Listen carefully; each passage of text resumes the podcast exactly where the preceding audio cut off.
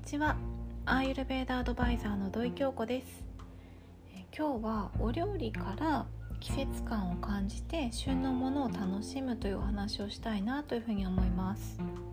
えー、というのも昨日の朝ですね私はアーユルベーダ仲間ののぞみさんという方のお料理のワークショップに参加させていただいたんですね。でテーマが一汁一菜、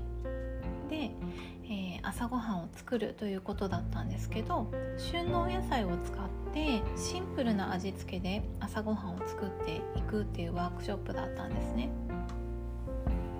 で旬のものっていうのは香りが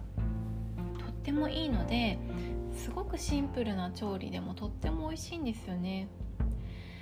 で今って一年中同じ野菜を買うことができますよねスーパー行くと。なので何が旬なのかっていうのがわからない人もどんどん増えてるんじゃないかなと思うんですよ。で私が子供の頃っていうのは一年中同じものを食べてるってことはほとんどなかったですね。まあ、母がちゃんと料理をしていってくれたっていうこともあるんですけど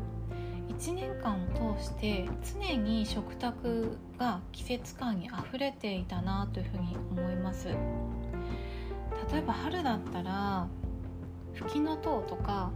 これ私が取ってくるんですけどね山で。あの学校サボって小学校サボってフキノトウ取りに行って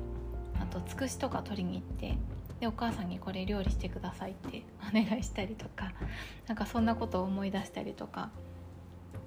あとは夏だったらおそうめん食べる時に、えー、お庭からしそを、ね、56枚ちょっと取ってきて刻んで入れてもらったりとか、まあ、秋だったらね、えー、お芋掘りなんか行ってさつまいも自分で掘ったお芋をお家でスイートポテトにしてもらったりとかまあ、冬でしたら、大根とか白菜とかでみんなでお鍋を楽しむとかっていうこう食卓がそのものがとっても楽しみな楽しみな時間だったんですよね。で今の自分はどうだろうって思うとそこまでそこまでできてないかもしれないっていうふうにちょっと反省したとこもあって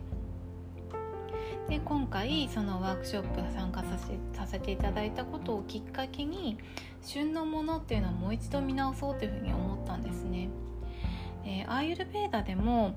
えー、体調っていうのは1年間を通して変動するものだっていうふうに考えられてるんですね。なので、まあ、旬のものを食べていくことで体調を自然に整えていくことができるというふうに考えられています。なので、まあ、これからですね今でしたら春ですよね春のお野菜なんだろうっていうことを考えてこれが旬ですよっていうものがあれば積極的にどんどん取り入れていこうかなというふうに思ってます。というわけで今日はお料理から、えー、季節感を感じて旬のものを楽しむというお話をさせていただいたんですけれども旬のものを楽しむということは自然に体を整えていくということにつながるということになりますよね。というわけで今日も聴いていただきましてありがとうございます。